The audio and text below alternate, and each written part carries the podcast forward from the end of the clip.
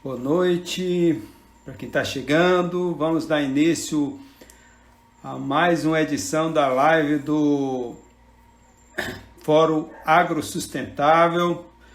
Professor Roberto já está chegando aqui, que bom. Excelente. Que bom, vamos começar bem na hora. Sejam bem-vindos todos que estão chegando.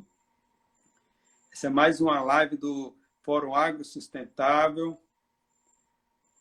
O Bério está chegando aqui já para a gente começar e dividir a tela e começar essa discussão que hoje é sobre degradação ambiental, ah, recuperação e conservação.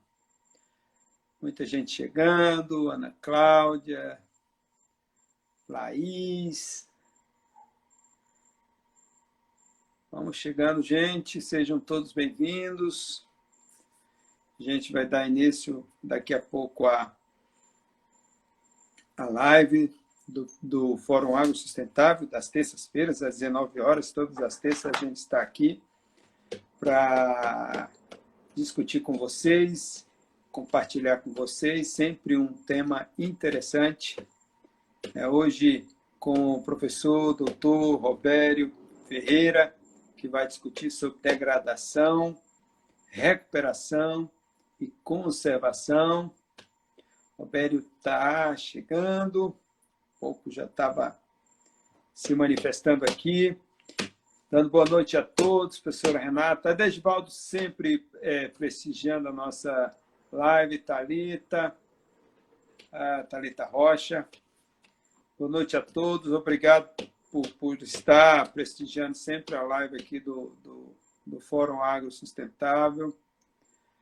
Opa! Ah, mas vamos já começar. Só estamos aguardando aqui o professor Robério. Opa, está tá entrando. Professor Robério. Vamos lá. Já está já, já tá chegando. Né? Aqui, já resolvendo aqui entrar. Opa, chegou, professor? Opa, Sandro, boa noite. E a todos os que estão nos acompanhando, boa noite também. Boa noite, seja bem-vindo. A gente está dando um tempinho aqui com a sua chegada. Vamos só dar mais um tempo bem rápido para as pessoas irem chegando, não é? O pessoal está chegando. Daqui a pouco, uns dois, três minutos, a gente começa a nossa discussão que hoje okay. vai ser sobre degradação, recuperação e conservação ambiental. Tem muito assunto, não é, professor? Bastante. Muita coisa para a gente trabalhar, muita coisa para a gente discutir, muita coisa também para o público questionar. Fiquem à vontade. Então, acho que a gente está aqui no espaço livre, no espaço aberto para nós trocarmos ideias. Exatamente. Essa é Exatamente. a intenção. E aí aviso ao público que já está chegando, Larissa chegando aí, Fernanda Torres, que nos 20 minutos finais a gente reserva para as perguntas, para responder as perguntas que vocês vão enviar. Então já fiquem à vontade para ir enviando perguntas que o professor Robério vai se disponibilizar a responder essas perguntas sobre degradação, recuperação e conservação ambiental. É um tema muito importante para o agro. É bom que a gente entenda a importância para o agro, é, tanto quanto para qualquer outra área focada mais no, no, na questão ambiental. Ah, não, não é, professor? Não, não adianta Sim. um agroecossistema que se dissocia do ecossistema natural, porque senão Isso. ele não vai ser uhum. Né? Eu não vejo também dicotomia nisso, não. Eu acho que as coisas têm que caminhar juntas, né? Desenvolvimento econômico sustentabilidade. Então, tudo que nós trabalhamos hoje, nós temos que pensar também nas gerações futuras. Então, um ambiente sadio hoje significa dizer que as nossas futuras gerações poderão herdar pelo menos algo que seja mais compatível com qualidade de vida. Né? E a gente não pode restringir. Nós já estamos já estamos passando os spoilers aí, dando spoiler para o pessoal da discussão que a gente vai ter lá na frente. Boa noite okay. a todos, boa noite a todos que estão chegando. Ana tem tanta gente chegando, daqui a pouco a gente vai falando os nomes que estão que que que tá chegando aí, mas é gente, muita gente que está chegando. Professor Roberto Anastácio Ferreira, por favor, se apresente. Bom, o nome é esse aí, né? Eu sou paraibano, nascido em Patos, me formei em 1994 em Engenharia Florestal, na antiga UFPB, e no Centro de Saúde e Tecnologia Rural, que era lá em Patos também. Ah, logo em seguida, eu fiz mestrado no Departamento de Ciências Florestais da Universidade Federal de Lavras, e logo na sequência, em 97, eu iniciei o doutorado na fitotecnia com concentração em sementes. E o projeto, o trabalho todo foi voltado a partir de 97 para a recuperação de áreas degradadas. Então a gente começou a trabalhar com semeadura direta e foi até 2002 quando eu vim para aqui. Né, o curso do, da engenharia florestal tinha sido criado em 2000, 2001 iniciou a primeira turma. Ah, na época só tínhamos o professor João Basílio contratado e eu vim logo em seguida, início de 2002, eu vim para aqui e aqui estou. É quase que bom, que bom. Foi uma excelente aquisição para a Universidade Federal. E de lá para cá, eu conheço o professor Roberto, não parou de produzir, não parou de orientar, não parou de publicar, não parou de dar aula, e ele dá aula mesmo, né? Então, é uma grande aquisição. Professor, explica para a gente o que é degradação ambiental. Lembrando que na nossa live tem muita gente que é da área, mas tem também muito curioso que não é da área, que tem interesse em conhecer sobre o tema que a gente aborda.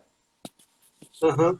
Sandro, degradação no sentido amplo, a gente pode considerar toda e qualquer atividade que interfere no ecossistema. Né? Nós chamamos que interfere na produção primária, ou seja, se afeta qualquer organismo, se afeta qualquer planta, qualquer microorganismo, qualquer animal, é, a gente tem início um processo de degradação. E esse processo, de forma geral, com as ações que nós chamamos de antrópicas, são aquelas ações que são realizadas pelo homem, né, nós começamos a promover desequilíbrios nos ecossistemas. Começamos a, a promover alterações no solo, nós começamos a fazer supressão da vegetação, né, nós começamos a, a, de alguma forma, afugentar ou matar a fauna. Então, todos esses fatores, ou todas as atividades que conduzem à perda de biodiversidade, a alterações químicas e físicas do solo, nós vamos considerar como degradação. A, a, degradação, quando ela é natural, física, né, o processo de intemperismo é uma degradação também, só que é uma degradação de formação do solo, e isso acontece muito lentamente. Já no nosso caso, não. O homem tem uma capacidade de promover alterações muito bruscas, muito rápidas no meio ambiente. Então, os ecossistemas são facilmente alterados. No nosso estado de Sergipe aqui, né, a, a, gente tem é, desencadeados processos de degradação muito severos nas áreas em que nós temos desmatamentos. Infelizmente, a nossa matriz energética ainda é muito centrada no uso da lenha de carvão, né, você pensar, puxa, nós estamos no século XXI, mas nós ainda vivemos a base de lenha e carvão, que é uma coisa medieval, mas nós ainda estamos nessa era. Né? A utilização de argila, então, a supressão de vegetação ela vem para diversos fins, especialmente para uso doméstico. Né? Da forma de lenha carvão, a indústria também usa muito isso, e a gente não tem áreas que sejam compensadoras ou áreas de reflorestamento é, para isso aí. Então, vem muito de, da vegetação nativa ainda.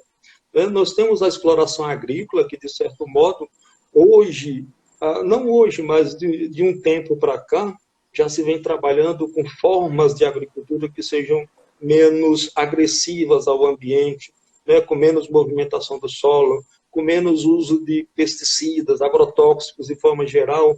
Então, e a gente vê muito isso na nossa condição, que a gente tem uma predominância de pequenos agricultores e familiares. Então, isso tende a ter uma certa movimentação no sentido de menor degradação. Né? A gente também tem uma outra coisa muito considerável no nosso caso, que são as pastagens. Né? Há um super, é, um super pastejo, um número maior de cabeças de bois do que o recomendável para aqueles pastos. E também não há rodízio de piquetes, então, assim, normalmente as pessoas, os nossos produtores aqui, eles colocam chega no período que é mais crítico nosso da, do verão, né, e eles liberam as áreas de reserva legal para os animais pastarem. Então, isso é uma coisa também que está envolto nesse processo.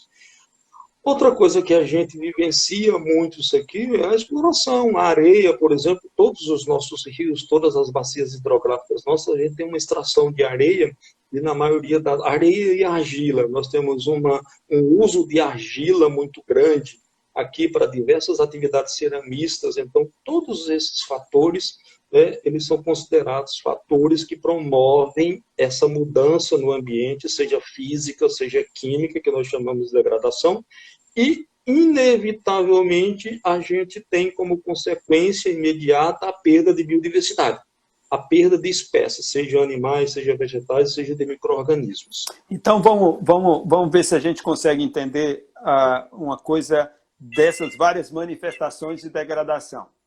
A gente já as reconhece. Mas é possível desenvolvimento sustentável combinado com desenvolvimento econômico? É possível a gente produzir de forma sustentável é, e, ao mesmo tempo, é, promover o desenvolvimento econômico? Sim, eu acredito muito nisso. Né? Ah, existe essa, esse embate né, nosso hoje do agronegócio de que de que expandir, de que produzir mais, ter alta produtividade, é antagônico ao desenvolvimento sustentável. Eu não acredito nessa dicotomia, não. Eu acho que é possível, sim. É, nós temos, nós temos um, o Código Florestal, que ele teve o primeiro código em 34, depois o de 65, que era chamado de uma de uma, um pacote mais rígido, né? e 2012 já vem uma coisa mais flexível, mais ampla. Mas eu acho que o conceito de sustentabilidade ele tem que permear isso aí, independente de ser um grande produtor latifundiário ou ser um pequeno ou médio produtor. A sustentabilidade vem no sentido de que, quando você tem uma propriedade, no próprio zoneamento agroecológico econômico, né, você pode destinar as áreas devidamente à produção e aquelas que vão ser de preservação e conservação. Então, por exemplo, as áreas de preservação permanentes, né, é, o próprio nome já está dizendo, são de preservação permanente. Então, naquelas propriedades em que você tem os olhos d'água, os cursos d'água, seja pequeno, riacho lá, é, que tem na propriedade, seja um curso maior, médio ou grande, né, a gente tem que, de alguma forma, manter essa vegetação, essa área ciliar, para que você tenha uma série de processos ali preservados. Então, professor, de... aproveitando a sua deixa da propriedade, a gente sabe que a margem de um rio é, é um APP, uma área de preservação permanente. Mas a gente, Sim. nessa propriedade, a gente tem outras áreas que devem também ser preservadas até para que o processo de degradação ele não ocorra. Por exemplo, o Sim. topo dos morros. Fala um pouquinho Sim. sobre isso, para quem é, precisa uhum. entender que na propriedade agrícola é possível a gente conviver com preservação. Uhum, sim. Topos de morros, áreas de encostas que estejam com uma declividade acima de 45 graus. Isso né? tem uma razão isso. de ser, não é só porque é paisagisticamente sim, bonito, sim. não. Né? Sim. Né? As áreas de encostas, de forma geral, né? quando você imagina o topo do morro, aquela parte superior, é, no Código de 65, era obrigatoriamente, considerava-se isso aí, um terço da parte superior era a APP. É, área de chapadas também, isso tinha um, um, levante muito grande, mas caiu um pouco por terra, flexibilizou-se essa condição no Código de 2012, né? E tanto é que a gente já vê as pessoas subindo mais. Então, isso é uma coisa que, mesmo que não, não que a legislação ela não, existe, não existisse por si só, por ser uma área de interceptação de chuva, por ser uma área de proteção contra a erosão, tanto eólica como hídrica, por si só, já seriam fatores mais do que suficientes para os produtores manterem essas áreas ainda preservadas. É, isso é uma coisa que é necessário se pensar é, seriamente nas propriedades, nos assentamentos, porque aí você normalmente tem essas áreas em assentamento, elas são coletivas, né? ou então estão destinadas a alguns lotes, e você vê, às vezes, os produtores produzindo até lá em cima, no topo, quando na realidade isso acaba não sendo uma coisa boa, porque não tem curva de nível, não tem raciamento. Né? Então isso acaba você tendo aquela erosão no sentido morra abaixo, e até a forma de plantio também, isso acaba conduzindo a, esses, a uma aceleração dos processos erosivos. Eu sei que o senhor tem uma experiência vasta em, em proteção de nascentes. Fala também da importância da proteção de nascentes para o produtor, enquanto o que é conhecido aí como produtor de água. Coisa nessa linha aí. Qual a importância uhum. dessa proteção de nascentes para a produção? Muito mais do que a questão ambiental. Vamos pensar no lado uhum. do, do produtor também. Sandro, a gente já tem uma experiência uh, bem significativa, Bacia do Japaratuba, São Francisco não, que a gente trabalha com a parte do leito do rio já no final, próximo da foz, é mais difícil, né? Mas a gente tem uma experiência na Bacia do Japaratuba, tem experiência na Bacia do Rio Coxim, que corresponde ao Sergipe, e a parte centro-sul, que a gente trabalhou com Piauitinga. Então, quando nós pegamos essas áreas todas, e elas devem ser o mesmo modelo para o estado inteiro, a gente observa que as nascentes, nós temos um percentual muito baixo de áreas preservadas, de 10% a 20% é o máximo que a gente encontra de, área, de, encontra de áreas preservadas.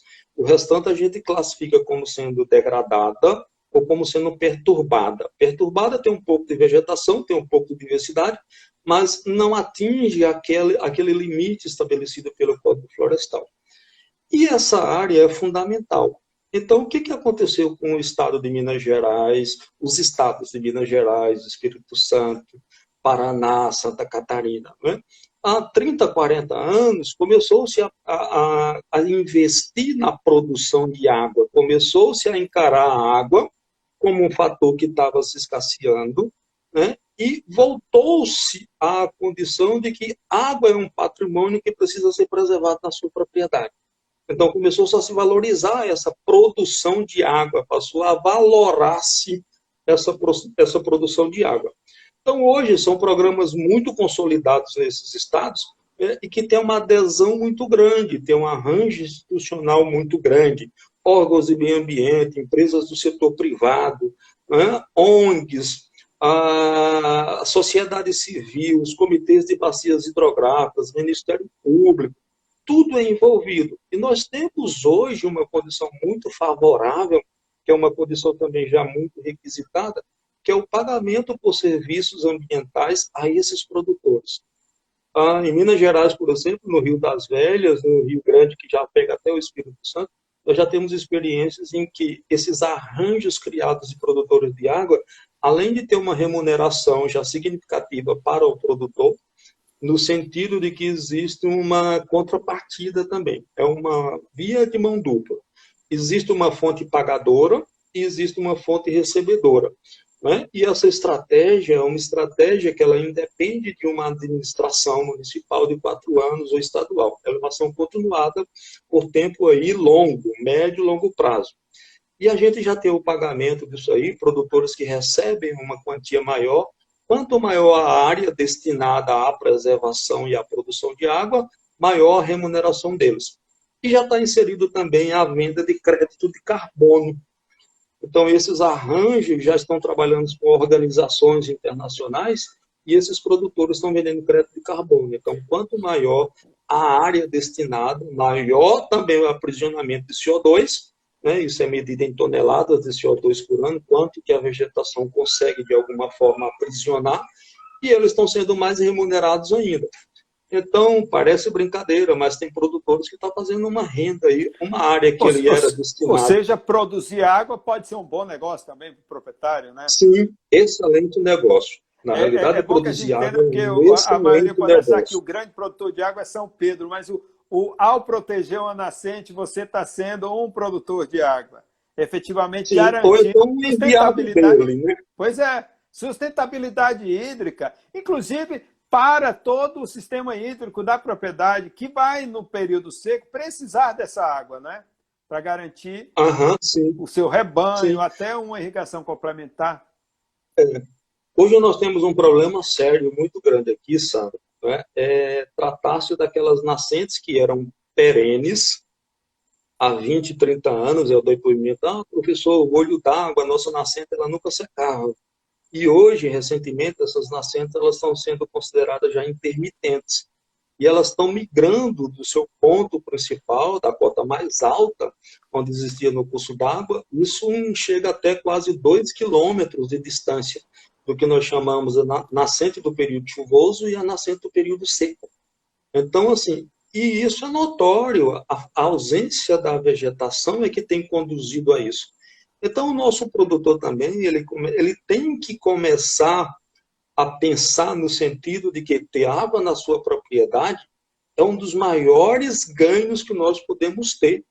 Não é só a natureza, é ele em termos de produção, em termos de produção agronômica, produção animal, né? Então, isso aí, o que a gente fala, produção de biomassa vegetal, é uma consequência da consciência dele em preservar. Então, assim, a natureza agradece, nós agradecemos, mas ele é beneficiado diretamente. Ou, é seja, é ou seja, porque... matar uma nascente é você diminuir o valor do seu patrimônio, né? Matar a si próprio. Né? É. Diminuir o valor do seu patrimônio e matar a si próprio. Porque mais cedo ou mais tarde ele próprio é penalizado porque não tem água na propriedade. Então a gente tem que pensar nisso. E me dói quando a gente está trabalhando, plantando em alguma nascente, é alguma nascente, que você vê e escuta aquela pessoa dizendo: oh, olha que legal, a gente está plantando daqui a 8, 10 anos, vai ter madeira para isso, vai ter cabo de enxada, vai ter cabo de foice. Puxa, não é esse o propósito. Né? O propósito hoje é, nós temos um déficit hídrico muito grande no nosso estado. Significa dizer que a produção de água que nós temos hoje, ela não atende à nossa demanda considerando o crescimento populacional. Então, se nós não pensarmos em reverter essa situação, a nossa situação é crítica daqui a 20 anos, daqui a 30 anos. Não tem mais água. A gente pega um exemplo que é o Postinho. O Postinho já foi responsável por aproximadamente 30% de abastecimento de água da nossa região, Aracaju e grande região. Hoje, se nós não transpusermos água do São Francisco, que está longe da gente para aqui, Aracaju e grande região, né, a grande Aracaju entra em colapso hídrico. Então, nós não temos água. Acho que, se não me falha a memória, três anos, três, quatro anos atrás, houve aquela ruptura da tubulação próximo ao Ibura, e nós ficamos aí né, sem água um período de quase uma semana, então um revezamento. Então as pessoas têm que entender essa necessidade, as pessoas têm que começar a imaginar que a água é de um valor econômico enorme, é de um valor ambiental enorme, é de um valor de propriedade enorme. Então, uma propriedade que tem mais água, ela é muito mais valorada do que uma propriedade que não tem fontes de água. Professor, existe uma certa, eu não diria que confusão, mas uma desinformação entre duas terminologias, recuperação e restauração. Como é que eu desfaço essa confusão? Legal. Bom, isso aí. Bom, se nós pensarmos né, a, a recuperação ambiental, os primeiros trabalhos que a gente tem de notícias da recuperação ambiental, eles tratam lá de 1815 até 1875, que foi a primeira experiência de recuperação na floresta da Tijuca. Rio de Janeiro, na época imperial, já passava por colapso de água e se trabalhou com essa recuperação. Recuperação, recuperação é para eu chegar onde ela um dia já foi ou é simplesmente um replantio? Na realidade, a recuperação trata de você devolver um pouco aquelas funções existentes biológicas, bioticamente, né, e do meio. A restauração, que tem duas correntes disso aí, uma corrente diz que a gente nunca vai trabalhar a restauração, porque você não consegue restituir toda a biodiversidade que havia anterior ao processo de degradação. Uma outra corrente da ciência diz que restaurar não necessariamente significa repor tudo que existia antes da degradação, mas você trabalhar esse ambiente e torná-lo o mais próximo possível ao ecossistema de origem. Então, então vamos, deixa, eu, deixa eu tentar entender junto com a nossa audiência esses dois conceitos. Por exemplo, o Parque da Cidade. A gente sabe que o Parque da Cidade tem situações de degradação. né? principalmente por conta da, de um avanço aí do, de, de, invasão, enfim, avanço da ocupação imobiliária. Eu consigo recuperar ou restaurar o Parque da Cidade? Nos, os dois. O Parque da Cidade, nós temos diversas situações. Né? A área núcleo, que nós trabalhamos em 2013, que é aquela parte da coroa, a parte de cima, ali tem uma quantidade ainda de espécies muito grande, né? fragmentos ainda existem ali, um potencial de regeneração muito grande. E é simples, apenas impedindo ações antrópicas, você consegue até restaurá-lo. As áreas de encostas que foram, de alguma forma, desmatadas e que ocorrem deslizamentos, né? aí a gente tem que pensar na reversão disso aí, incluindo até, inclusive até dentro da linha que você trabalha, com a bioengenharia de solos. Tem que se pensar, por exemplo, em estabilizar as encostas, tem que se pensar em começar a restituir a vegetação, mas se você não, está, não estabilizar as áreas então, de encosta... até esse ponto, eu faria uma recuperação para isso, recuperação ou isso. estabilização da, da encosta para uma possível isso, uma recuperação para depois e quem sabe até eu poderia restaurar, né? Sim, sim, gradativamente. Né? Como nós tratamos ali de uma vegetação que ainda existe um potencial, ainda existe uma diversidade, essas áreas que estão em processo de recuperação, elas podem vir a ser restauradas, sim, porque existe uma troca né, de propágulos entre elas, uma possibilidade.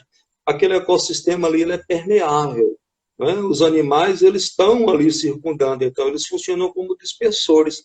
Então, a gente pode recuperar no primeiro momento e a natureza pode incumbir-se de restaurá-la. Ah, nós vamos acompanhar isso para a gente. Um...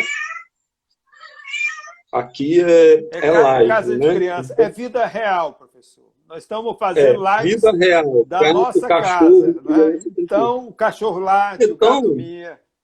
É assim. Uhum. Então, isso é muito comum, Sandro. Normalmente, os nossos produtores, eles nunca chamam a gente para trabalhar com enriquecimento de vegetação. Olha, eu tenho uma matinha ali e preciso plantar novas espécies para aumentar a diversidade. Não.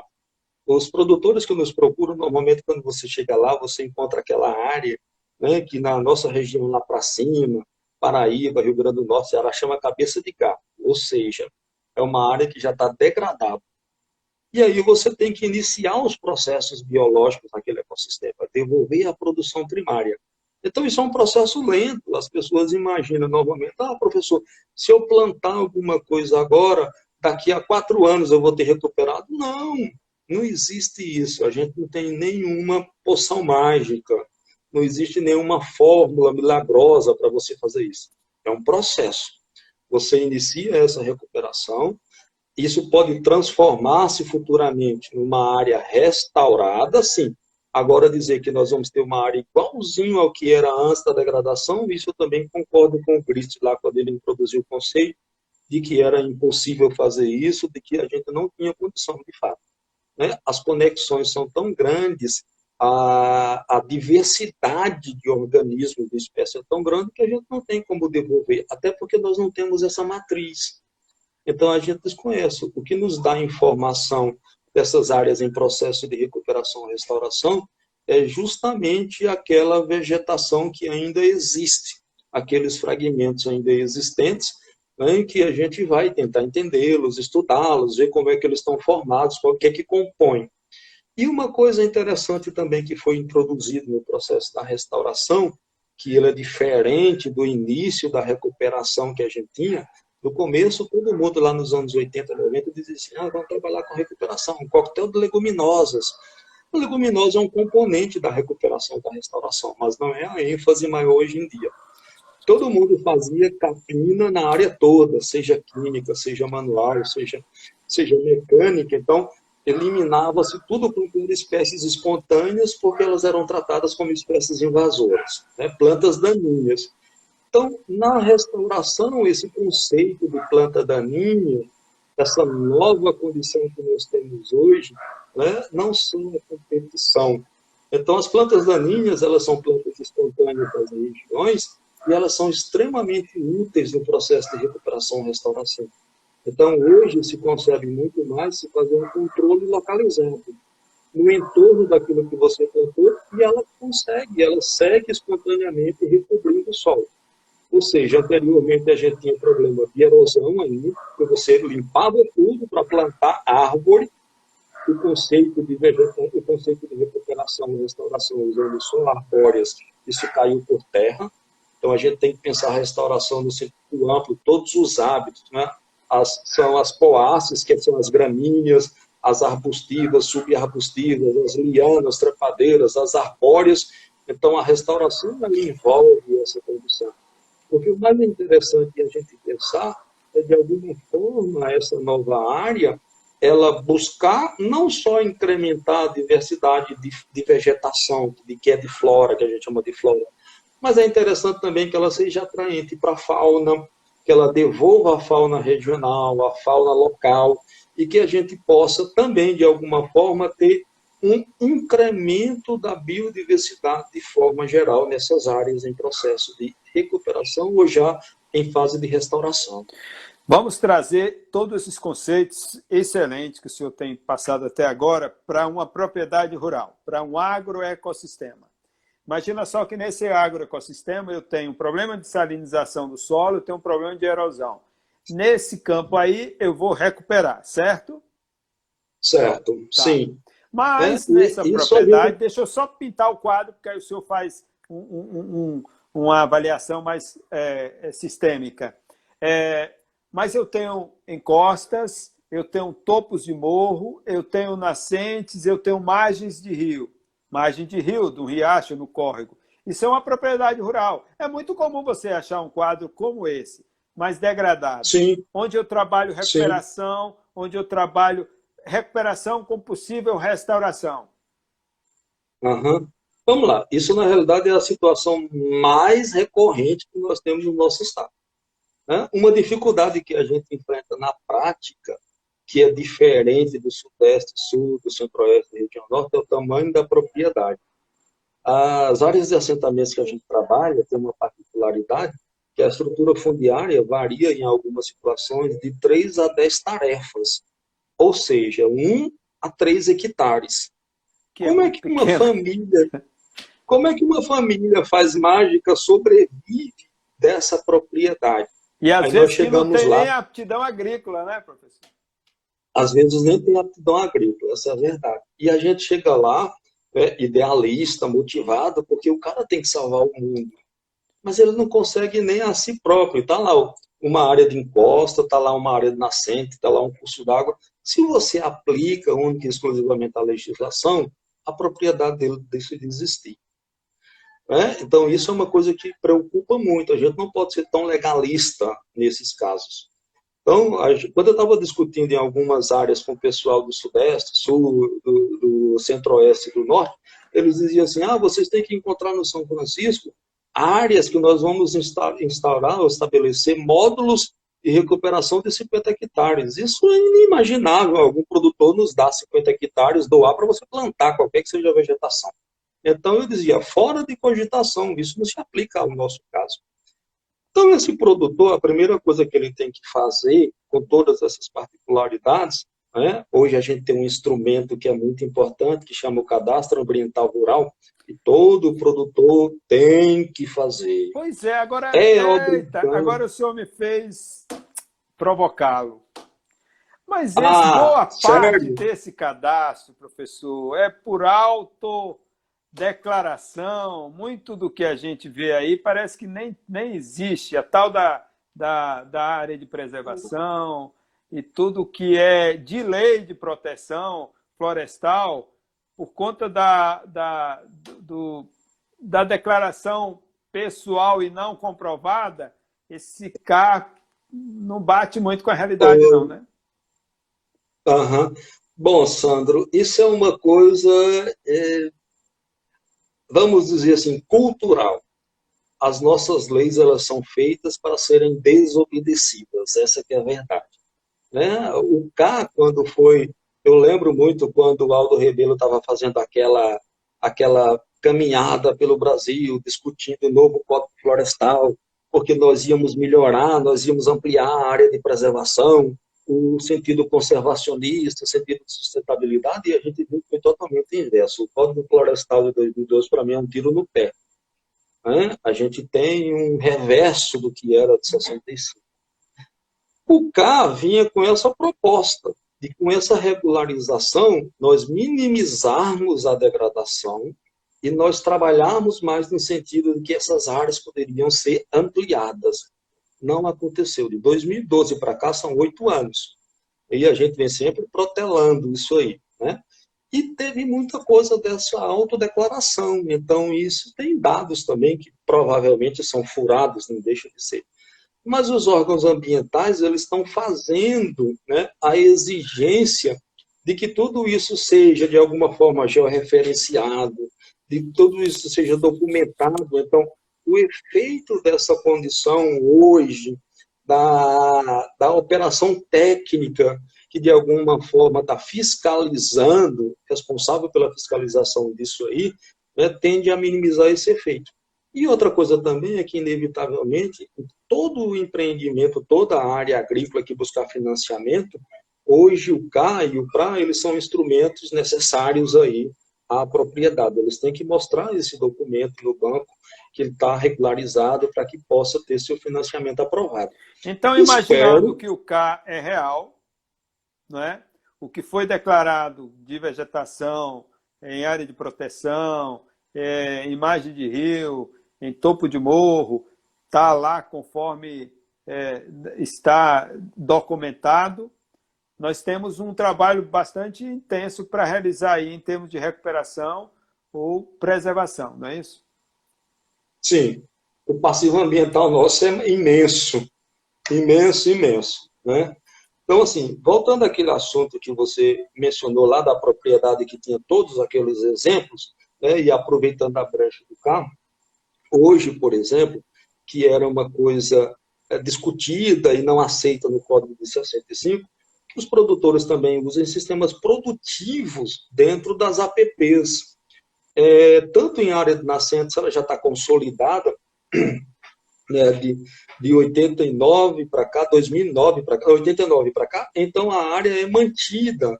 Então você pode associar já legalmente os sistemas agroflorestais, os sistemas produtivos, né, não permite manejo contínuo dessas áreas, mas é possível de alguma forma você iniciar esses processos e usar essas áreas também para produzir.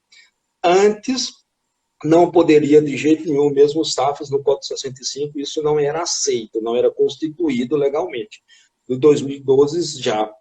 Na margem do curso d'água, se as áreas já estão consolidadas antes, então elas têm a permissão para continuar. A faixa é mínima hoje em dia. Se nós pegarmos um leito do rio, por exemplo, como São Francisco, a gente está trabalhando nessa área do Baixo São Francisco.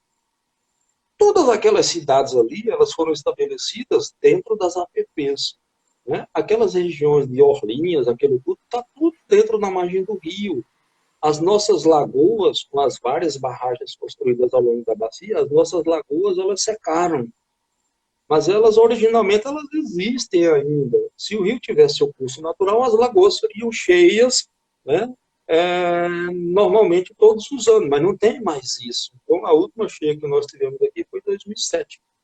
Então, de alguma forma, a produção ela pode ser conciliada com essas áreas todas. Opa! Ô, gente, só um minutinho aí que acho que deu, deu uma cortada aí na, na, na na conexão do professor Robério, mas ele volta já. É só uma questão de, de minuto.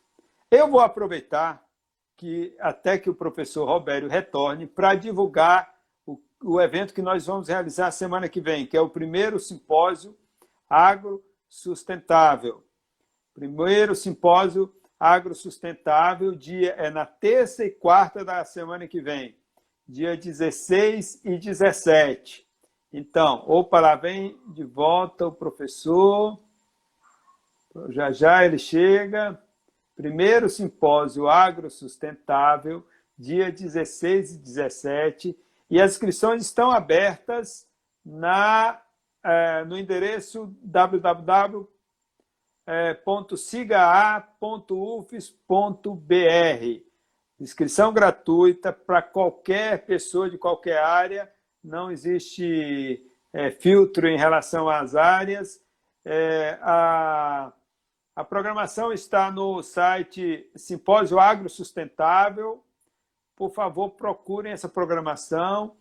As inscrições ocorrem no, no siga.ufes.br. Até o professor ele deve estar quase chegando aqui. Vocês têm um pouquinho de paciência que a gente retoma já a nossa live é com o professor Robério, que teve um problema aí de conexão. Então, o Simpósio Agro Sustentável tem uma vasta programação. Nós vamos discutir essa questão ambiental e sustentabilidade é, com, com convidados assim muito importantes do Amazon, lá do Instituto Socioambiental da Amazônia, que é um dos principais institutos ambientais do Brasil, com o doutor é, Beto Veríssimo. Nós vamos discutir sobre empreendedorismo sustentável, nós vamos discutir sobre a, o, o, o PEXA, que é o, o Pecuária Sustentável da Amazônia, é um projeto fantástico. Opa! É um projeto muito, muito interessante. Vamos discutir ovino-caprinocultura sustentável. Vamos ter mini cursos também. Então, os interessados busquem o site é,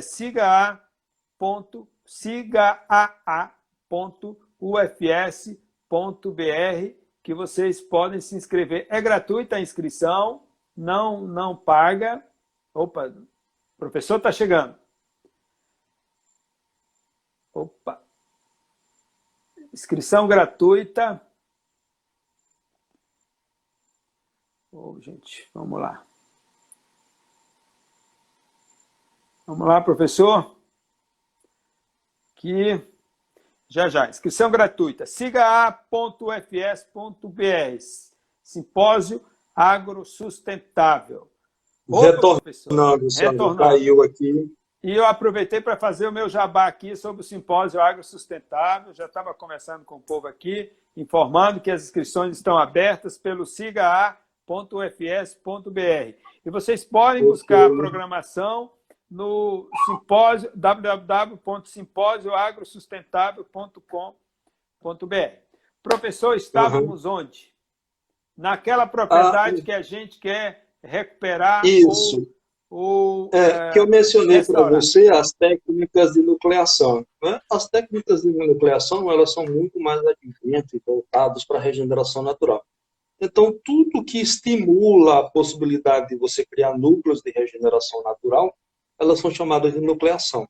Então, a constituição de, poleiros artificiais ou naturais, né? a transposição de sementes, transposição de plântulas, galharias, o próprio isolamento, se uma área tem uma certa resiliência, se ela já tem uma certa quantidade de espécies, se já existe uma condição regenerante muito boa, essa propriedade ela pode ser muito mais facilitada em termos de recuperação restauração apenas com isolamento da área.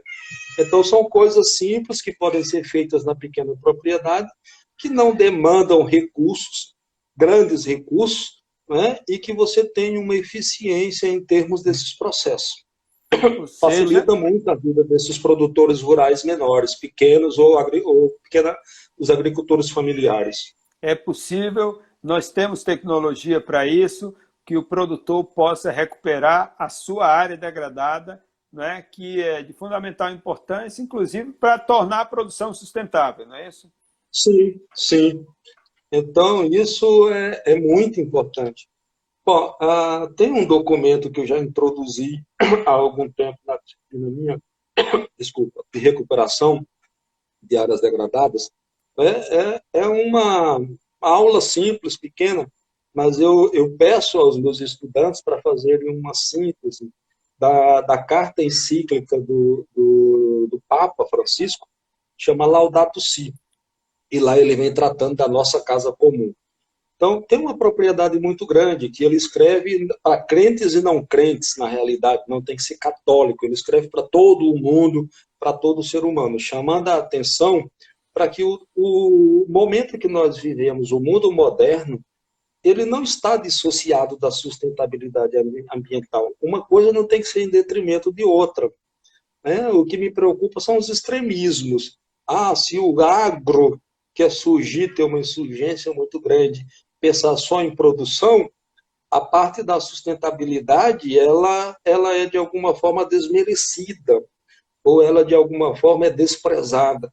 Se eu pensar única e exclusivamente ecologicamente, eu vou dispensar a, a produção.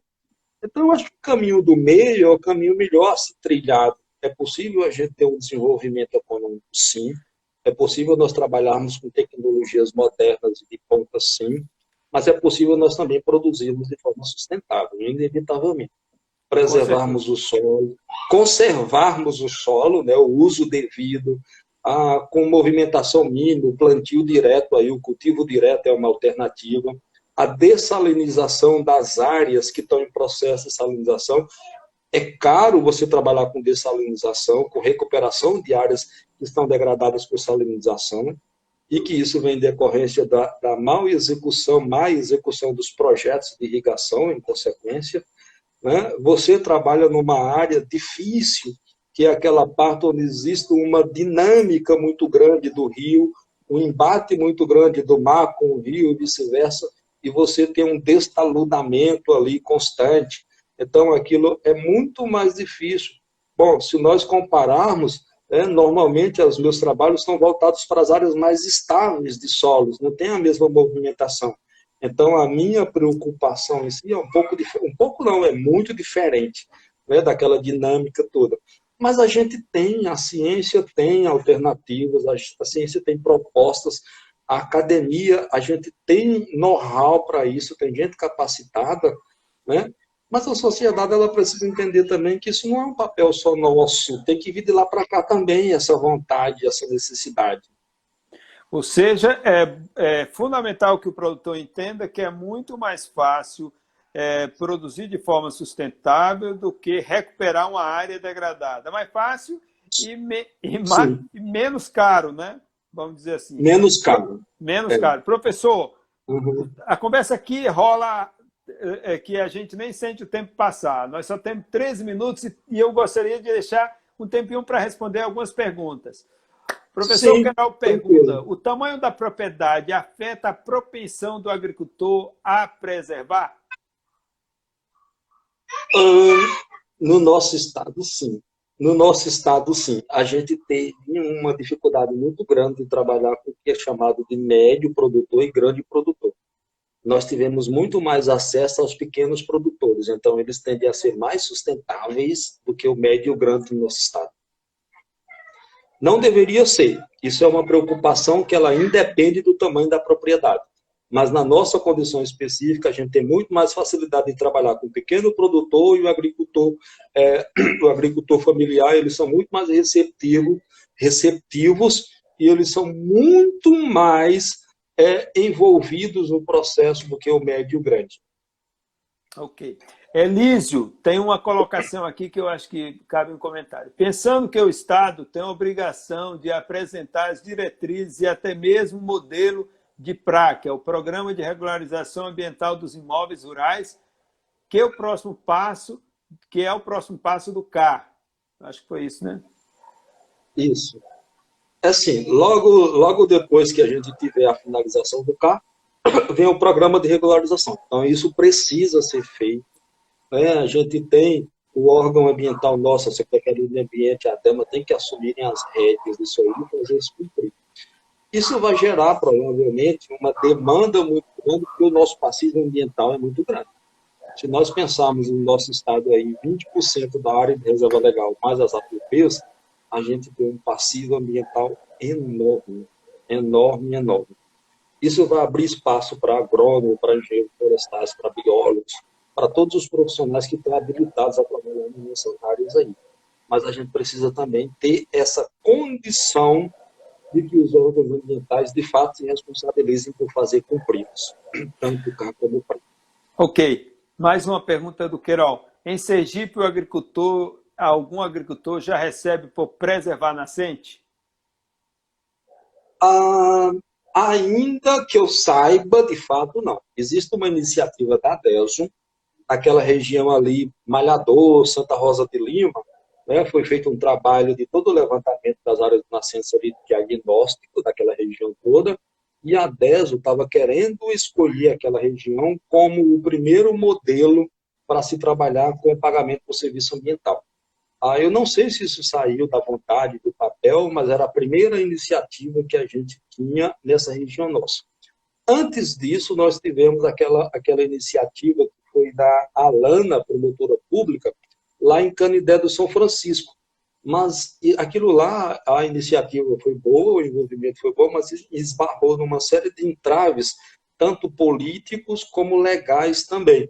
Então, isso ainda é uma coisa que precisa ser trabalhada no nosso Estado, precisa ser, é, de algum modo, é, bem planejado. É? é aquilo que eu falei no início, quando, quando se trabalha com esse pagamento, que seria a condição ideal em algumas situações, isso pressupõe uma, um acordo recíproco entre as fontes pagadoras e. Opa! Tivemos aí um... só um congelamento rápido, há de ser bem rápido. Ponto, professor, pode continuar. Então, isso é precisa. um pouquinho aí a sua, o seu final de resposta. Ok, isso precisa ser amarrado bem entre os arranjos das fontes pagadoras e dos produtores rurais que vão receber tal benefício. Né? Pagamento por serviço ambiental, seja em área de nascente, seja em área de leito do rio, na APP de forma geral, não pode e não deve ser entendido como bolsa, né? como auxílio daquele que é a fundo perdido. A contrapartida é preservar esses ambientes. É um investimento, né? Sim, é investimento. Sem dúvida. Elísio faz um comentário também. Professores Roberto e Sandro, pensando em um estado pequeno, por que a extensão das agrárias da UFES não consegue chegar em todas as cidades? É difícil, né? Hum, Eu acho que esse deveria é chamar o... Isso é uma provocação Queiroz. Isso é uma provocação ao Queiroz. Não, mas na realidade eu, eu não acho que isso seja uma condição exclusivamente da universidade, não. Na realidade, se a gente partir do pressuposto que nós temos a Endagro, que seria a responsável direta por fazer essa ponte da academia com os agricultores, existe uma lacuna, né? existe uma falta de interação de, de Endagro com a universidade que possa linkar isso aí aos produtores. Então, não é uma culpa da universidade nesse aspecto. A universidade em si, o que ela trata é, de alguma forma, levar essas possibilidades que a gente desenvolve em termos de métodos, em termos de técnicas em si, para que esses produtores possam usar. Mas em si, eu acho que isso também cabe à Indagro como um papel principal, já que a gente tem essa instituição com essa finalidade no nosso Estado. É, infelizmente, a extensão do nosso Estado, com o passado dos tempos, ela tem sido bastante desvalorizada e desmobilizada isso tem trazido grandes prejuízos para a produção em Sergipe. Domário faz um comentário, acredito que os colegas de profissão deveriam colocar em prática a questão da conservação do solo e da água, e não ficar só na teoria, eu concordo também. Tá, é, aqui de Fernanda Torres, nosso tempo está perto de terminar, mas vai um aqui.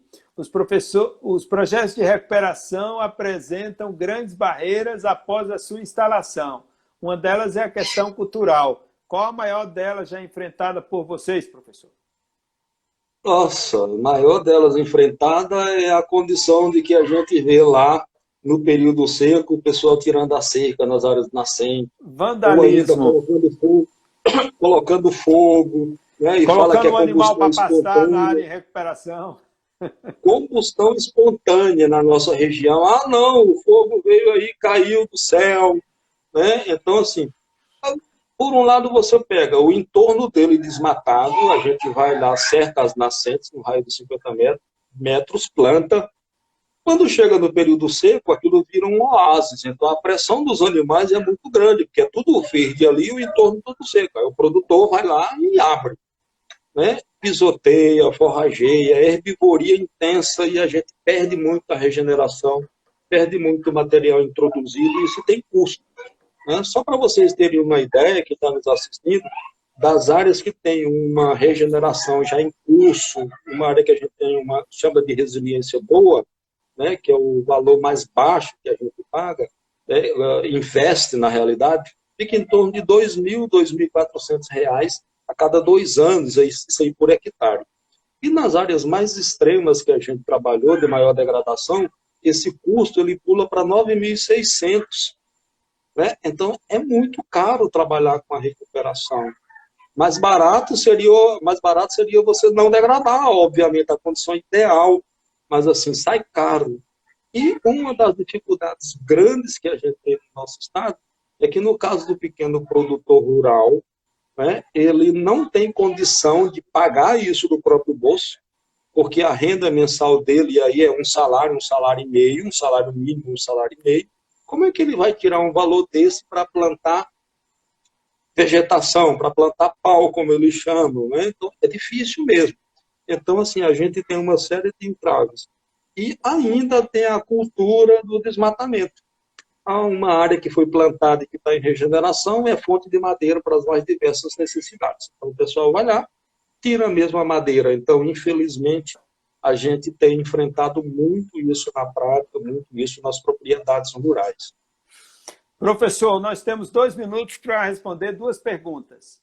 Como Opa. tratar... Pois é, o tempo aqui voa é, como tratar essa questão do solo no meio urbano, uma vez que é fundamental para o controle de enchentes. Tem tudo a, tem, tem resposta da área florestal, tem resposta da área de profissional de solo, tem resposta para tudo. Ah, e, e, e, é bom que se entenda uhum. que, que as duas coisas são absolutamente é, imbricadas, não separa solo uhum. de floresta.